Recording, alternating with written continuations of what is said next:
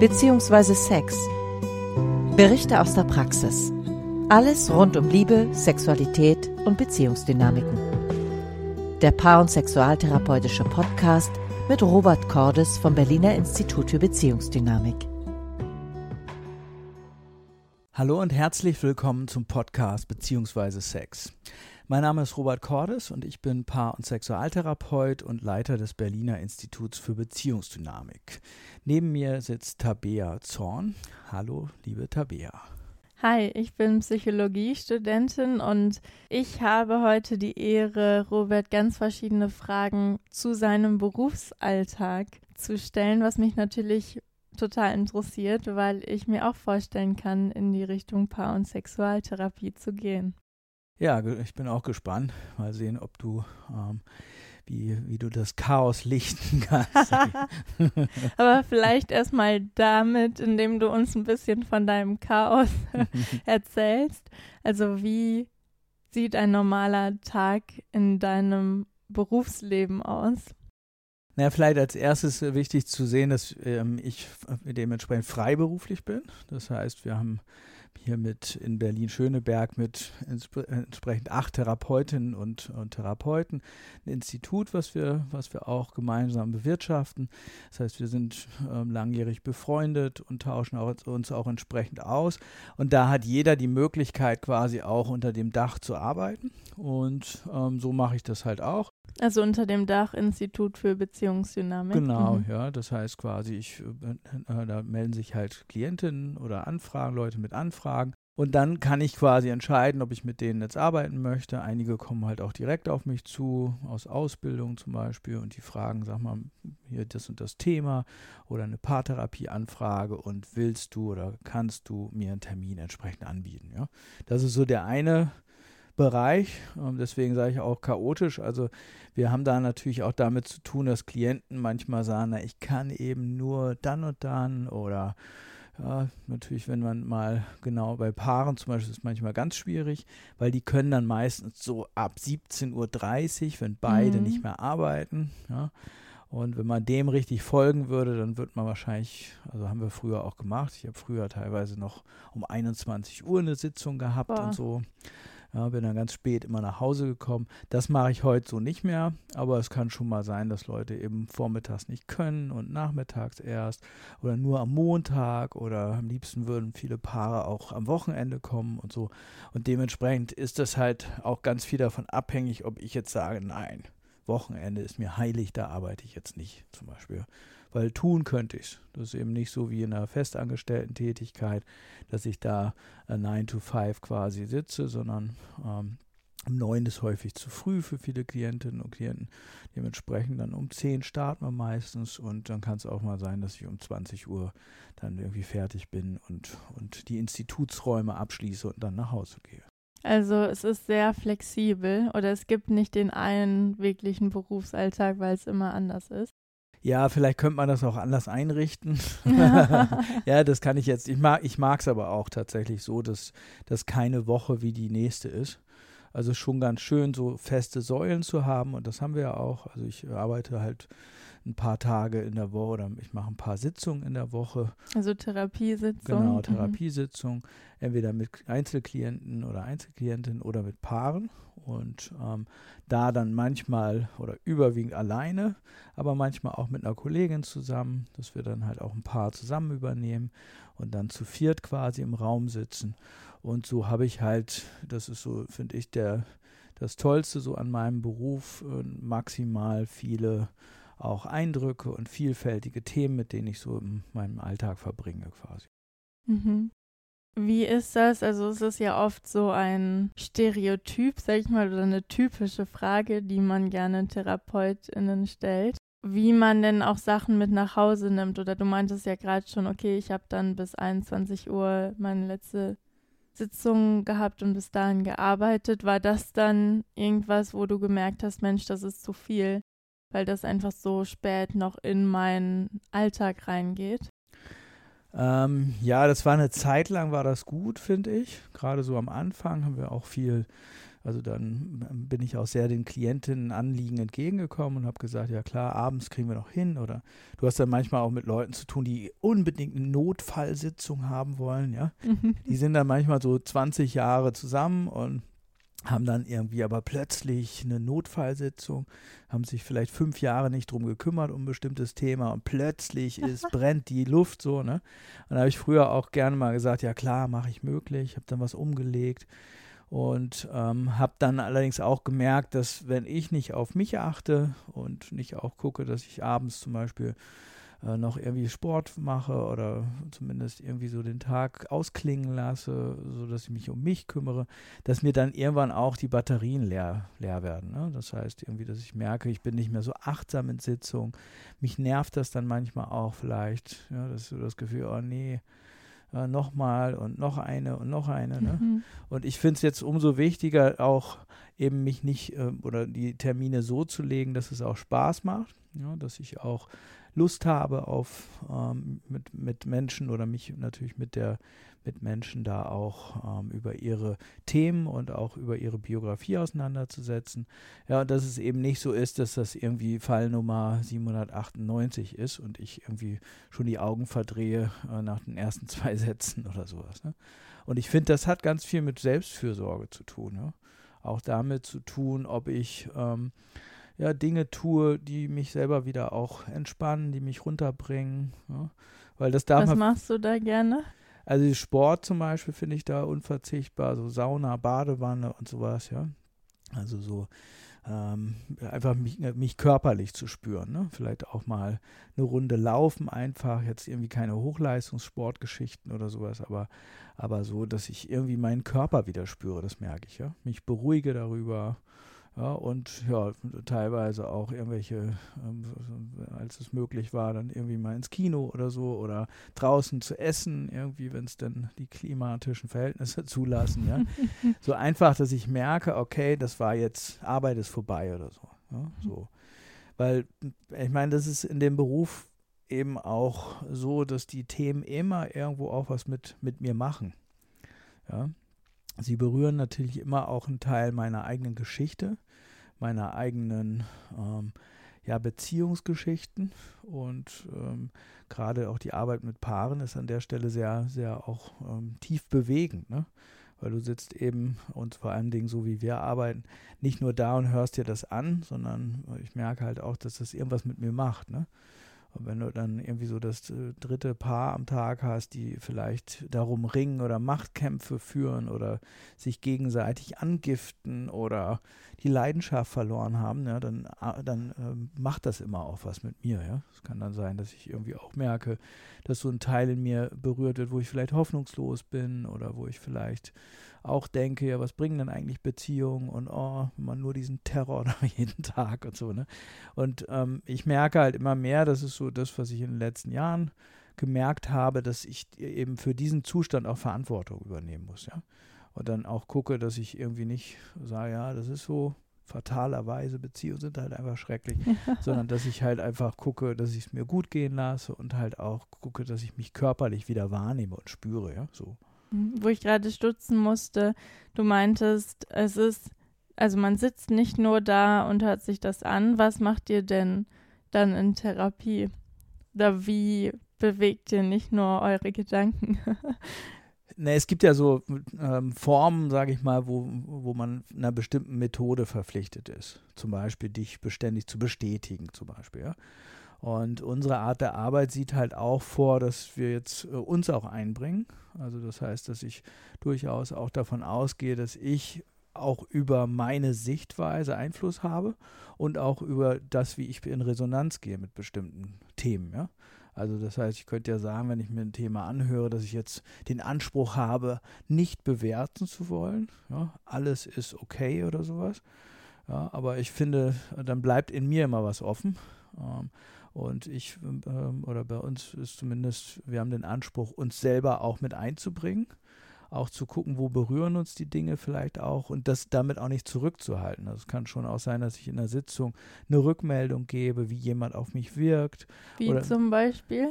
ja, dass ich zum Beispiel nicht, nicht zuhören kann, weil ich den Eindruck habe, da sind keine Emotionen spürbar zum Beispiel. Es gibt ja so Sitzungen, wo ich so manchmal den Eindruck habe, die Leute erzählen zwar was auf so einer verbalen Ebene, aber es ist nichts, wo ich jetzt merke, das bleibt irgendwie bei mir hängen oder es berührt mich. Ja?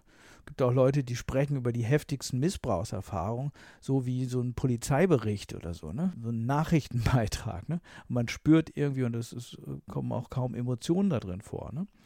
Und jetzt könnte ich ja sagen, naja, das ist eben so, die Person beschreibt es so. Ich gehe allerdings auch sehr stark mit dem, was ich dann in mir wahrnehme, dass ich dann vielleicht auch zurückmelde, mich berührt das nicht oder wenn du so redest, merke ich, dass ich wütend werde oder mir Fragen stelle. Also ich bringe auch mich damit ein und ich finde, das ist auch so ein gewisser Schutz, sage ich mal. Ja? Warum? Weil wenn ich ähm, so tue, wie als wäre ich wäre eine leblose Hülle, sage ich mal, ja, und ähm, wiederhole nur ein paar Methoden, die ich vielleicht auch in der Uni gelernt habe oder meinetwegen aus irgendwelchen Therapiehandbüchern, ja, dann merke ich, äh, dass irgendjemand in mir quatscht und eine Methode durchläuft und ein anderer Teil in mir sich verabschiedet, ja, und dann entsteht in mir eine gewisse Spannung in meiner ja, also das von daher, das ist der Schutzaspekt, sag ich mal. Und zudem kommt natürlich auch, dass ich es sehr fair finde, Menschen gegenüber auch eine menschliche Rückmeldung zu geben, ja. Und ihnen auch als Mensch zur Seite zu stehen, sage ich mal, und nicht nur als jemand, der eine Methode durchzieht oder ja, irgendwelche Phrasen wiederholt oder so. Mhm. Das finde ich sehr spannend, was du sagst. Ich hatte früher, wollte ich nie Psychotherapeutin werden, weil ich nie immer nur passiv sein wollte und nur zuhören wollte und ich wollte auch selber irgendwas gestalten. Wie nimmst du das wahr? Ist das, sag ich mal, Psychotherapie sehr ein Job, wo man viel zuhört und wo es auch manchmal sehr anstrengend sein kann, die ganze Zeit die Aufmerksamkeit auf eine andere Person und deren Geschichte zu lenken oder da fokussiert zu haben? Ja, ich finde, es gibt Klientinnen oder Klienten, da habe ich den Eindruck, dass ähm, ich ähm, selber halt auch oder wir gemeinsam auf so eine Reise gehen ja, wo ich so das Gefühl habe, dass es äh, sehr inspirierend ist, ich auch eine Menge lerne und die, ja, ich könnte sagen, die Zeit verfliegt, aber das ist irgendwie eine falsche Begrifflichkeit, weil es klingt so, als wenn ich mit Zeit zu tun hätte. Nee, das ist so wie so eine Begegnung, ne? Wie als wenn ich auch, auch ein anderer Mensch mir erlaubt, in seiner oder in seine Seele zu gucken, ja? Und wir gemeinsam quasi auch da ähm, ja, Kraft der Unterstützung, dass ich einfach auch da bin und so weiter, neue Räume eröffnen und, und auch erkunden. Ja, und das kann sehr berührend sein. Und dann ist es halt auch wirklich so, als wenn ich irgendwie ähm, ja, tiefen Sinn oder auch einen Sinn erleben in mir habe. Ja. Und dann gibt es aber auch Klienten, wo man echt so das Gefühl hat, man muss denen fast alles aus der Nase ziehen. Die wirken sehr widerständig, so als wenn sie selber zwar unter etwas leiden, aber dann auch fest daran festhalten so und das auch nicht preisgeben wollen. Als wenn das ganz wichtig ist für die, wo, wo auch Machtkämpfe dann die Therapiebeziehung bestimmen. So als wenn ähm, äh, man so erstmal drum ringt, überhaupt äh, therapeutisch gemeinsam an der Sache arbeiten zu können. Ja? Menschen, die vielleicht auch so das Gefühl haben, sie wollen sich nur von der starken Seite zeigen und ähm, und auch ähm, ihre Schattenaspekte eher verbergen wollen, daran festhalten. Und das ist dann manchmal schon recht auslaugend. Ja? So.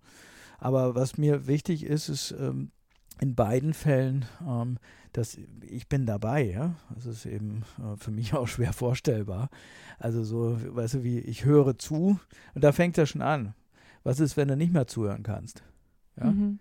Ist es dann so, dass du dich selbst bezichtigst? Das kann ja sein, du hast nicht ausgeschlafen oder so und sitzt vielleicht da und kannst einfach nicht zuhören, weil du müde bist.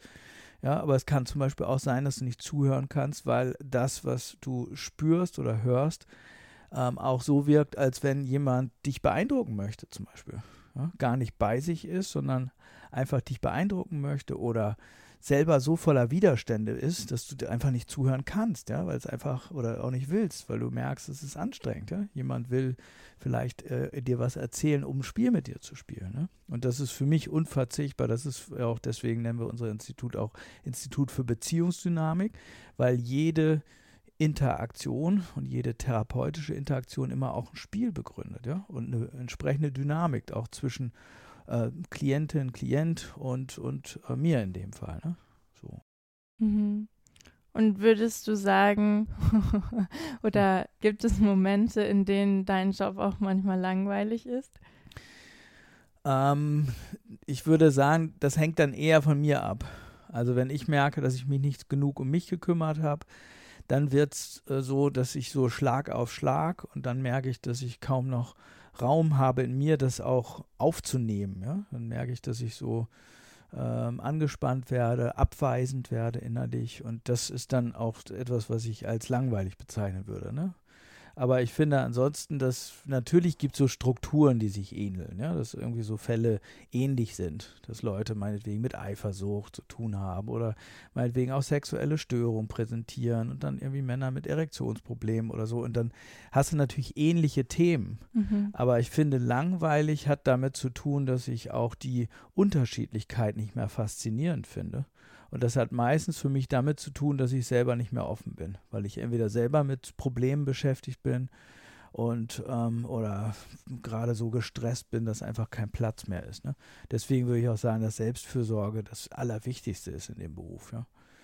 Und das geben übrigens auch, ich glaube, da gibt es jetzt auch Zahlen, dass auch die Burnout-Quote unter helfenden äh, Menschen, ja, vor allen Dingen auch unter Psychotherapeuten sehr, sehr hoch ist. Ja? Weil eben zu wenig auf sich geachtet wird.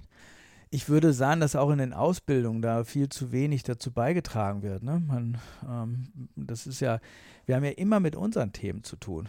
Ich meine, ich kann ja nicht wertfrei mit dir reden. So. Mhm. alles, was du mir erzählst, lässt bestimmte Seiten in mir anklingen. Und wenn ich das nicht mitkriege und du erzählst mir irgendwie die schrecklichsten, meinetwegen Missbrauchserfahrungen oder sowas, und ich kriege einfach nicht mit, wo auch die Seiten in mir anklingen, ja, dann äh, baue ich quasi kinetische Energie innerlich auf, also Bewegungsenergie quasi innerlich. Und wenn ich die nicht loswerde, weil ich gar nicht weiß, äh, dass sowas in mir passiert, dann stehe ich beständig unter Dampf. Ja? Also wäre meine Erklärung oder ist auch meine Selbsterfahrung. Ja? Und ich glaube einfach, dass in den Ausbildungen da zu wenig Fokus auf Selbsterfahrung gelegt wird. Ja? Ich meine, ich kenne es ja selber, kommt irgendwie da in der Uni, ist ja, war ja zum Beispiel, gut, das war jetzt eine wissenschaftliche Ausbildung, ja, aber ähm, äh, die Rolle des Therapeuten, der Therapeutin wird ja in der Regel relativ wenig in den Fokus genommen. Auch vor allen Dingen, äh, wie beeinflussen eigentlich meine eigenen Komplexmuster, die eigenen Erfahrungen quasi das Therapiegeschehen. Ja? Das ist, finde ich zumindest, natürlich geht man da, wenn Analytiker sich mit Übertragung, Gegenübertragung und so weiter beschäftigen, hat man das natürlich im Fokus einigermaßen.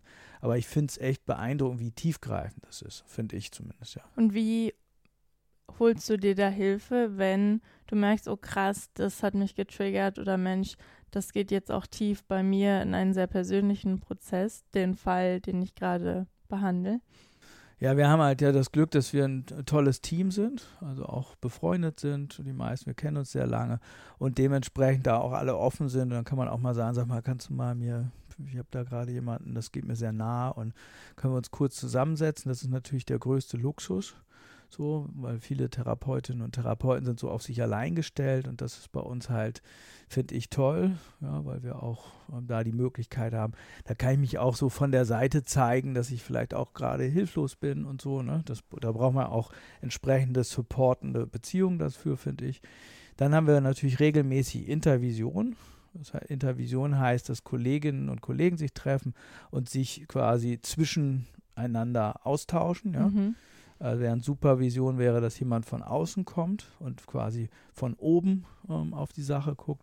Und Inter heißt eben, dass wir unter Kollegen uns austauschen und uns regelmäßig auch vereinbaren und uns auch gegenseitig damit fortbilden, jemand mal einen Input reinbringt zum Beispiel. Und ansonsten finde ich es auch wichtig, an mir weiter zu, ja, man könnte sagen, zu arbeiten. Ja? Also ich habe jetzt das Glück, dass für mich Selbsterfahrung auch was Tolles ist. Ich fand das immer schon faszinierend und wollte auch immer, habe mich auch nie als fertig gesehen, so im Sinne von jetzt bin ich Sexualtherapeut und jetzt nie wieder und jetzt habe ich die Weisheit da mit Löffeln gefressen. Also nee, für mich war immer auch schon wichtig, dass ich ähm, mich selber auch entwickle. Für mich ist Entwicklung sehr hoher Wert und von daher gucke ich auch, dass ich immer irgendwelche Selbsterfahrungsangebote mhm. wahrnehme, Dinge mache, wo ich selber auch mich entwickeln kann. Und das finde ich, macht die Sache auch lebendig. Dann kriegt man auch so einen lebendigen Eindruck davon, wie, wie, ja, wie wichtig Entwicklung auch ist ne? und Selbstentfaltung. Was machst du da zum Beispiel für Selbsterfahrungssachen? Naja, ich mache halt sehr viel so im Bereich Körperpsychotherapie, also auch so, um, also auch so Encounter-Gruppen beispielsweise, dass ich, also Begegnungsgruppen könnte man sagen, unter verschiedenen Foki, also dass man halt meinetwegen auch sich körpertherapeutisch mhm. begegnet. Also Selbsterfahrungsgruppen. Selbsterfahrungsgruppen, mhm. ja. So Meditation finde ich sehr, sehr wichtig auch, um auch sich selbst zu beobachten. Also jetzt nicht irgendwelche äh, konfessionell begründeten Dinge, sondern einfach die Augen zu schließen und den Blick nach innen zu richten, zum Beispiel, um auch zu gucken, was ist eigentlich los in mir. Ich mache viel so dynamische Meditation, also so, wo ich in Bewegung quasi so den Geist beruhige, mhm. quasi. Also solche Dinge.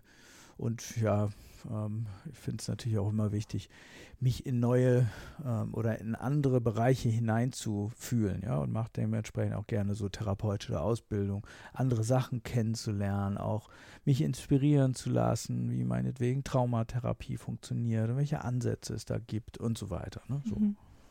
Ich meine, du hast ja als Paar- oder Sexualtherapeut auch sehr krasse Themen oder da, wo, wenn man, wo du eben meintest, Notfallsitzung, auch sehr krasse Emotionen dann hochkochen mhm. oder du, sag ich mal, manchmal, ich weiß nicht, ob es richtig ist, wirklich in die Extremen der Menschheit schaust ist denkbar, ne? Ich weiß nicht, das wird wahrscheinlich bei Traumatherapie mhm. ähnlich sein, ne? dass man da auch natürlich mit den tiefen Abgründen in Kontakt ist. Aber ich finde schon, weil ich glaube, dass gerade in Bezug auf Beziehung, Liebe und Sexualität, äh, da haben wir ganz tief natürlich mit Themen zu tun, wie kann ich mich mit anderen Menschen verbinden, ja, oder bin ich alleine und ähm, weil wenn du dir vorstellst, dass Menschen so das Gefühl haben, ich kann keinen Sex haben, weil irgendwas an mir nicht stimmt oder ja, dann ist es halt auch so, dass dieser kommunikative Kanal Menschen nicht zur Verfügung steht. Ne? Dann haben die so den Eindruck, ich kann irgendwie nicht mitspielen, ich bin irgendwie isoliert und finde einfach keine Möglichkeit, ja, äh, Zweisamkeit zu erfahren, zum Beispiel in diesem Leben. Ne? Und dann hast du natürlich sehr stark mit so, ähm, ja, auch tiefen Gefühlen von ich bin isoliert, ja, ich bin gehöre nicht dazu oder ja, was stimmt nicht an mir oder so zu tun. Ne? Und die korrespondieren natürlich sehr häufig auch mit bestimmten Traumata, die Menschen erlebt haben oder verinnerlicht haben. So, ja, und ich finde auch, da sind wir sehr eng natürlich an ganz, ganz ja, basalen Themen, ne? Mhm. Obwohl ich glaube, das bei Psychotherapie wahrscheinlich in, in, allen Bereichen ähnlich, ne? So, ja. ja. Das stimmt. Aber auch wenn dann ein Paar kommt, ist es manchmal so, dass sich Leute echt vor dir anschreien. Ja, meistens, äh, meistens reißen sie sich natürlich mehr am Riemen als zu Hause, ne? weil plötzlich ist jemand da, der zuguckt. Ne? Und dann äh, scheuen sich manche natürlich so ein bisschen zurück. Aber viele haben, äh, sehen sich natürlich, das ist, kennen wir ja auch so wahrscheinlich aus Beziehungen, ne? dass man sich selber eher als Opfer sieht vom anderen, von der anderen und dann poltert man natürlich, dann hat man so ein bisschen die Legitimation loszupoltern. Ne? gehe ich davon aus, naja, der hat natürlich mal wieder was Falsches gesagt, mich komisch dargestellt, dann muss ich es richtig stellen und dann, dann ähm, kriselt das natürlich auch in Paarsitzungen. Ne? So gibt schon Sequenzen, wo Leute sich einfach gar nicht zuhören. Das, das ist anstrengend, finde ich. Wo du so das Gefühl hast, die buchen zwar, die geben zwar Geld aus, aber eigentlich geht es denen eher darum, dass beide irgendwie Recht haben wollen, sich widerlegen wollen und sich gegenseitig nachweisen wollen, dass sie irgendwie nicht alle Tassen im Schrank haben oder die Sache falsch sehen. Ja, und auch gar nicht innehalten können, ne? dass da gar kein Platz ist, sondern einer sagt was und die andere antwortet dann gleich, ohne irgendwie hinzuhören. Ja. Und sagst du das dann auch, wenn du das wahrnimmst? Äh, ja, natürlich. Ja, mein Job ist es ja auch, ähm, die Muster, mit denen Paare kommen, zum Beispiel, wenn wir uns Paartherapie angucken, die Muster, mit denen Paare kommen, ähm, ja, eine Veränderung einzuführen. Ne? Das heißt, ich sehe es schon als meine Pflicht, meine ethische Pflicht an, dass wenn die ein Muster des Leidens, sage ich mal, präsentieren, dass ich da interveniere und ihnen zumindest deutlich mache, dass sie gerade ihr Leiden selbst konstruieren. Ne? Das mhm. ist, und äh, das sind, ist natürlich mal mehr oder mal weniger möglich. Ne? Weil wenn Leute ganz verfestigte Streitmuster da haben, dann reicht manchmal ein Blick. Ja, dass der andere dann denkt so, oh, du guckst mich so beleidigend an und dann sagt er irgendwie, ja, jetzt, äh, weißt du, und dann ist jemand wütend, weil er diesen beleidigten Blick da erntet und dann sagt die andere Person, ich gucke doch ganz freundlich und ja, dann schießen die sich teilweise an, ohne dafür irgendeine Bewusstsein, äh, irgendein Bewusstsein zu haben. Und dann ist natürlich mein Job, diesen Prozess zu verlangsamen, damit man überhaupt mitkriegen kann, was man da eigentlich treibt. Ne? Mhm. So. Das hört sich aber auch sehr anstrengend an oder dann solche Sitzungen. Wie ist so dein Tagesmaximum, was du aushältst? ja, man muss dazu sagen, wir arbeiten ja 90 Minuten. Das heißt, mhm. jede Sitzung hat bei uns 90 Minuten. Und ähm, ich würde sagen, vier Sitzungen sind das Maximum. Das ist, finde ich, auch ähm, drei ist angenehmer mit einer äh, schönen äh, langen Mittagspause oder sowas, ja. Und weil dann, ich merke schon bei vier Sitzungen, dann wird es schon, ist so der Speicher teilweise voll. Und ähm, eine schöne Mittagspause, eine lange, äh, öffnet nochmal wieder dafür, dass man noch eine Sitzung machen kann am Abend oder späten Nachmittag oder sowas. Ne? Und ja, ich meine, es gab auch eine Zeit, da ich mit fünf, mal fünf Sitzungen hatte, aber das ist halt glücklicherweise nicht mehr, ähm, gehört jetzt nicht mehr zu meinem Normalrepertoire da mhm. soll es auch nicht mehr. Ja. Mhm. Nur es gibt halt, ich meine, wir haben so ein bisschen da den Luxus, dass wir natürlich als Privatinstitut da auch sagen können, wie wir arbeiten möchten. Und ähm, weil da möchte ich tatsächlich nicht wissen, wie es mir gehen würde, wenn ich irgendwie so zehn Sitzungen, äh, 50 Minuten am Tag hätte oder acht meinetwegen. Ich glaube, das wäre für mich persönlich eine große Herausforderung. Ja, und da bin ich echt froh, dass wir sagen können, hier, ich möchte einfach drei Sitzungen am Tag oder vier meinetwegen oder mal zwei und dann nachmittags was anderes, ja. So, und das ist das, was mich, was auch am besten zu mir passt. Das habe ich in den letzten Jahren auch ausgelotet. Mhm. Also es fiel auch deine Arbeit, dich selber kennenzulernen und dann mit der Zeit das daran anzupassen. Ja, also natürlich gibt es auch einen gewissen, also es klingt jetzt so ein bisschen so ein bisschen so, als wenn man irgendwie alles frei gestalten kann. Mhm. Ne? Das ist jetzt so ein Luxus, weil wir machen das jetzt ja schon seit 15 Jahren. Ähm, das war am Anfang natürlich nicht ganz so einfach. Da hofft man, dass Klienten wiederkommen. Da hofft man auch natürlich, dass man den Tag auch voll bekommt. Da ist es vielleicht dann auch traurig, wenn oder hat man auch gewisse Ängste, wenn jemand dann nicht wiederkommt oder so. Ne? Ähm, aber das ist jetzt halt der Luxus zu wissen, wir sind auch eine feste Instanz und ja, und natürlich auch, dass mir andere Dinge auch wichtig sind mittlerweile. Also ich mache ja auch Ausbildung, Großteil meiner, meiner, äh, meines Alltags ist auch durch Ausbildung bestimmt. Ich werde auch von anderen Instituten teilweise für Ausbildung in Sexualtherapie und Paartherapie gebucht. Und teilweise gibt es auch Anfragen von Therapeutinnen, die irgendwie Supervisionsanfragen haben und so weiter. Und, und dann gibt es natürlich noch einen nicht unerheblichen Bereich von Bürotätigkeit, wo ja. man diese Dinge dann halt auch, auch sortieren und aufarbeiten muss. Ne? So. Hm. Du meintest ja gerade schon, dass du viel schaust, dass du dich körperlich entspannst, aber trotzdem frage ich mich immer, wie du das auch gedanklich schaffst, da mal abzuschalten, weil ich kann mir vorstellen, dass viele Dinge dann auch nachwirken. Ja, die Frage ist ja, ob das so getrennt ist.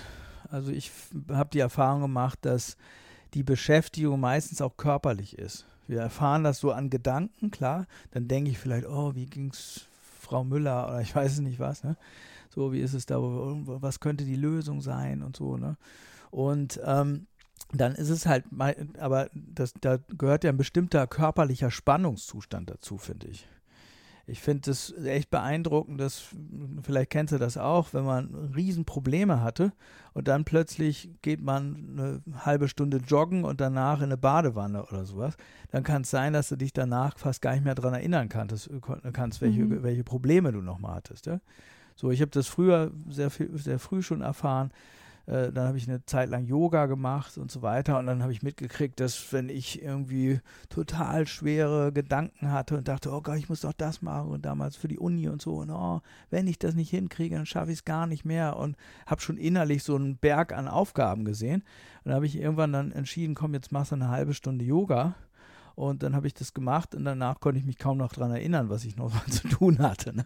Ob das damals so gut war, sei mal dahingestellt. Aber ähm, heute würde ich sagen, das ist auch die, das Wissen oder die Erfahrung, dass wenn ich etwas körperlich mache, dann komme ich aus dem Zustand raus. Mhm. Ja? sondern es ist eben Zustand, den wir mitnehmen und keine Gedanken. Die Gedanken sind Teil eines Zustandes. Ja? Wenn ich meinen Körper nicht spüre, dann ähm, und ich immer das Bild von der Sitzung habe, dann werde ich auch entsprechend komisch atmen wahrscheinlich. Ja, ich werde vielleicht auch mich nicht mehr bewegen, sondern mein Geist wird sich äh, oder mein Verstand oder was auch immer, meine Gedanken werden kreisen, sagt man ja auch, ja. Und da hilft aus meiner Erfahrung tatsächlich tief in die Atmung zu gehen, sich zu bewegen, sich vielleicht auch auszupowern beim Sport, ja, um dann halt auch wieder Platz zu haben für Körperlichkeit. Und ja, und natürlich ist auch Teil unserer Arbeit, das kinetische Energie auch los, loszulassen. Ne? Also das heißt, wir bauen ja auch, wir gehen ja mit. Ja. Ja, du erzählst mir was, dann gehe ich mit. Ja? Ich habe Bilder dann und dann überlege ich mir, oh Gott, was, was mache was mach ich jetzt mit ihr? Dann bin ich auch angespannt. Ja? Und ähm, das loszulassen, indem wir uns körperlich auch auspowern, finde ich zumindest für mich einen sehr wichtigen Weg. Ja. Hm. Und dann ja auch dir bewusst zu sein, was deine Grenzen sind oder wie viel du kannst. Ja, genau. Ja, das ist, ähm, oder auch wie viel ich will, ne? Das finde ich mhm. nochmal wichtig. Weil ich finde schon, es war eine Zeit auch wichtig in meinem Leben, wo ich auch ausloten wollte, wie viel kann ich eigentlich? Ja, also es kann ja auch wichtig sein, also mitzukriegen, ja, schaffe ich das so und so viel Sitzungsmal oder dann noch eine Ausbildung und so oder klappe ich zusammen und Jetzt habe ich so den Eindruck, ja, dass ich mir jetzt nur noch bedingt da was beweisen muss teilweise und dementsprechend kann ich da schon mehr drauf achten. Ja, dann gibt es natürlich auch so Dinge, dass Klientinnen natürlich auch sich mit unseren, ich hatte ja auch gerade gesagt, Notfallgeschichten ja. an uns wenden. Ne? Und da gehört ja auch eine bestimmte Haltung dazu, zu sagen, naja, okay, äh, ihr haltet das bestimmt noch eine Woche aus. Oder ja, ich arbeite nicht abends, dann müsst ihr halt einfach mal die Arbeit absagen oder jemand anderen nehmen. Ja? Vielleicht gibt es Therapeutinnen, die arbeiten vielleicht samstags. Ich bin es nicht. Ja? Und dazu gehört natürlich auch ein gewisses, eine gewisse Relaxedheit dazu, zu wissen, das ist nicht der einzige Klient und wenn ich den jetzt weiter verweise, dann kommt vielleicht ein anderer und dann passt es vielleicht besser. Ne? Und das war mir früher auch gar nicht so möglich. Da hatte ich natürlich Angst auch, dass ich irgendwas vergeige und irgendwie nicht genug habe und so. Und ich, das hat, jetzt gibt es halt eine solide Basis, ne? So. Und das macht auch ein bisschen ruhiger, das macht natürlich auch offener für Klientinnen und für die Anliegen. Hilft aber auch, diese ganzen Notfallgeschichten einfach ein bisschen zu mhm. entstricken, ne? So. Hm. Und wie, das hört sich jetzt so an, ja, über die Zeit kommt das? Ist das nur über die Zeit, dass so eine Relaxedheit entsteht oder hast du noch irgendwas anderes gemacht, um diese Entspannung zu bekommen? Oh, das ist äh, schwierig zu sagen. Ich glaube, die Haltung hilft. Ne? Wirklich dir auch zu überlegen, worum geht es für dich persönlich? Was treibst du eigentlich? Und wie möchtest du arbeiten? Das war für mich relativ äh, wichtig und dann, nun habe ich auch das Glück, dass wir natürlich so im Kollegenkreis da auch uns unterhalten und uns austauschen und uns da gegenseitig auch supporten und unterstützen. Und das war äh, zum Beispiel ist ein ganz wichtiger Aspekt. Was ist deine Haltung? Ja? Willst du wirklich so als Feuerwehr arbeiten? Also das war, jetzt kommt Erfahrung rein, weil ich habe nämlich mitgekriegt, dass die Feuerwehrgeschichte, die wird nicht gewürdigt, ja. Also, also dass dann gar nicht gewürdigt wird, wenn du samstags um 17 Uhr nochmal dein, deine Türen öffnest. Genau, dann kann es sein, dass die zum Beispiel um 16 Uhr sagen, oh, wir sind ja doch krank und kommen nicht, ja. Boah.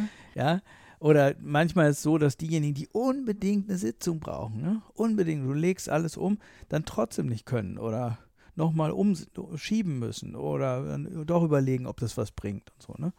So, und ich habe irgendwann einfach gesagt, okay, so sieht mein Arbeitsalltag aus. Ich möchte jetzt nicht mehr um 20 Uhr eine Sitzung anbieten.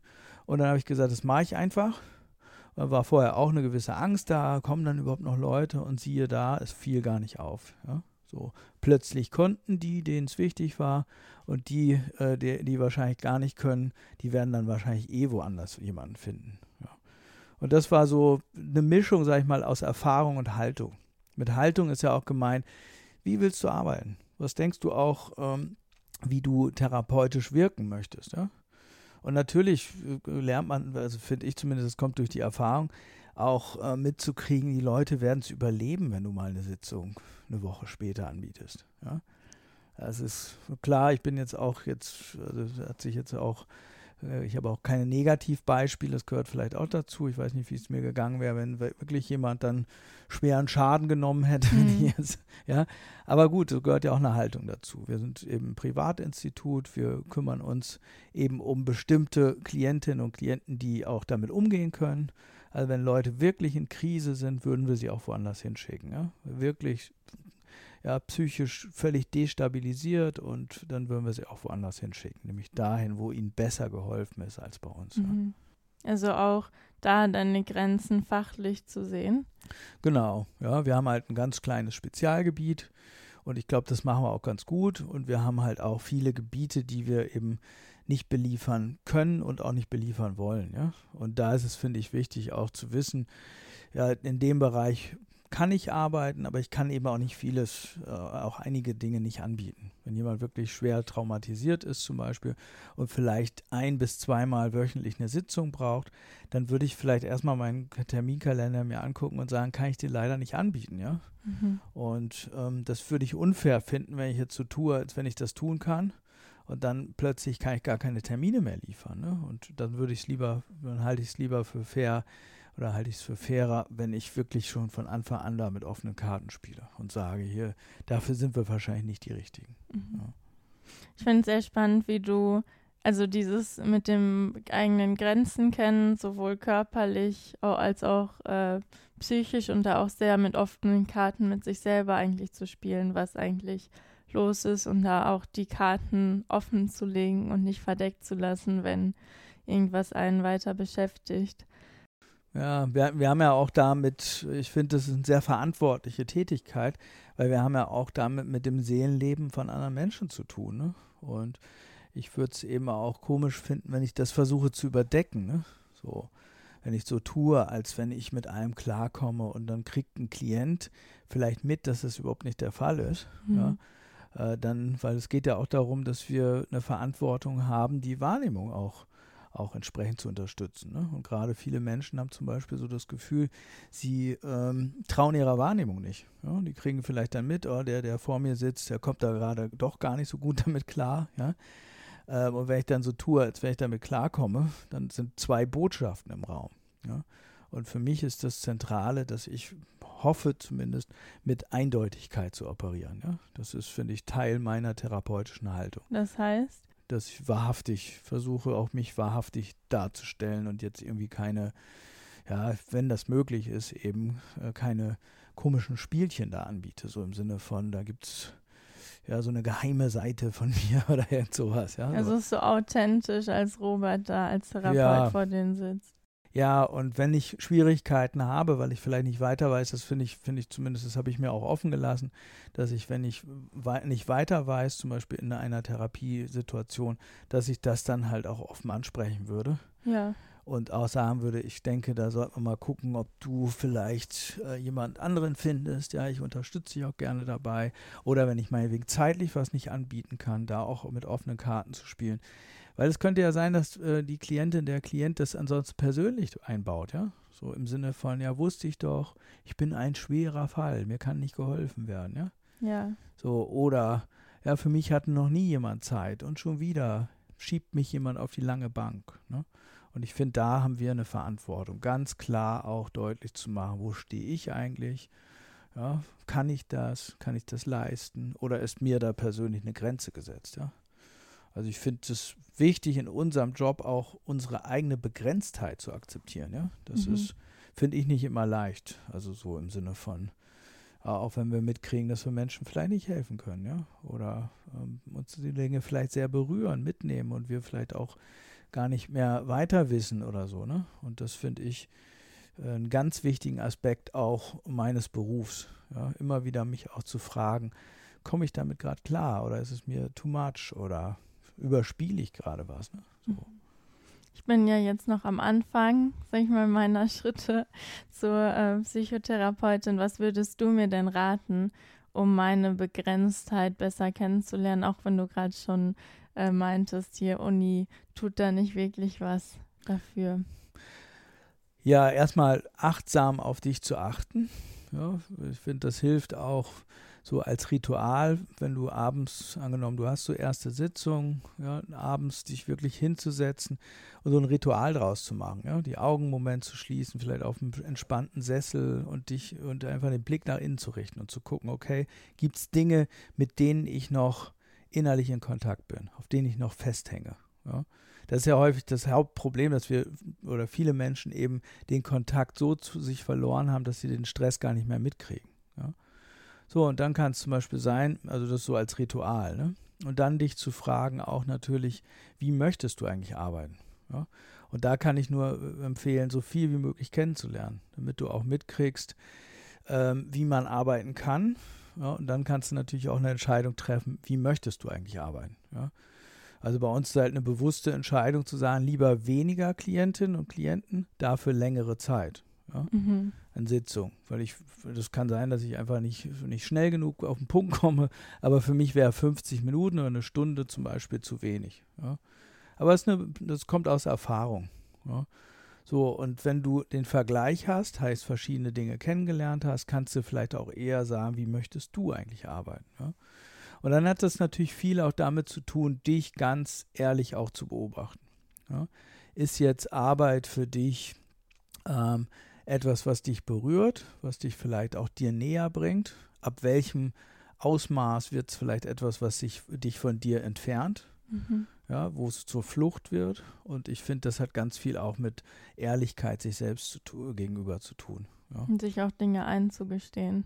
Genau, ja. ja. ja. Auch natürlich, wo, wo findest du deinen Sinn? Was sind die Motive? Was ist das, was dich eigentlich ähm, antreibt, sag ich mal, ja.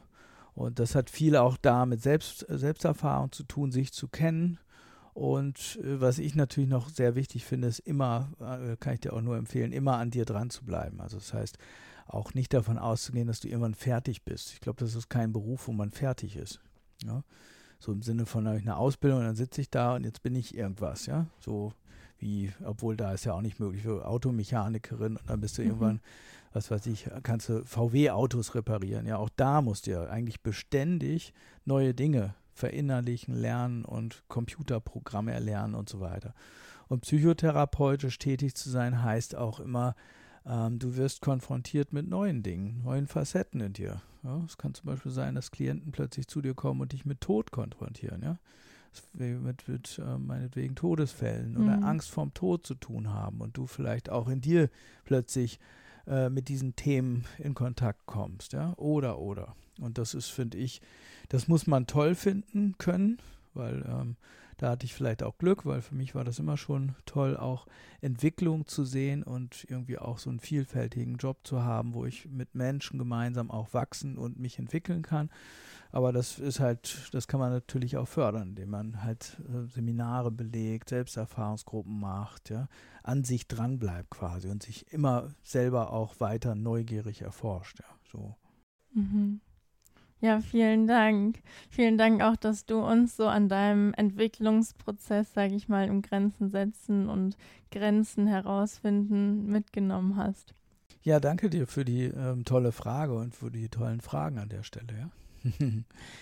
ja, super. Ich bin ähm, vielleicht nochmal darauf hinweisen, dass wenn du gerade zugehört hast äh, und du selber Fragen hast, dann kannst du uns die natürlich gerne schicken. Ähm, äh, ich bin erreichbar über das Institut für Beziehungsdynamik äh, im Netz verfügbar unter beziehungsdynamik.de oder facebook.com ähm, slash paartherapie oder auch über Instagram Institut für Beziehungsdynamik. Sende uns Fragen und wir gucken, ob wir die in die Podcast-Folgen mit einbeziehen können. Auf jeden Fall. Und bis dahin, ähm, ja, vielen Dank fürs Zuhören und hoffentlich bis bald. Alles Gute dir. Alles Gute. Dir hat dieser Podcast gefallen? Dann klicke jetzt auf Abonnieren und empfehle ihn weiter. Bleib immer auf dem Laufenden und folge uns bei Twitter, Instagram und Facebook. Mehr Podcasts findest du auf meinpodcast.de.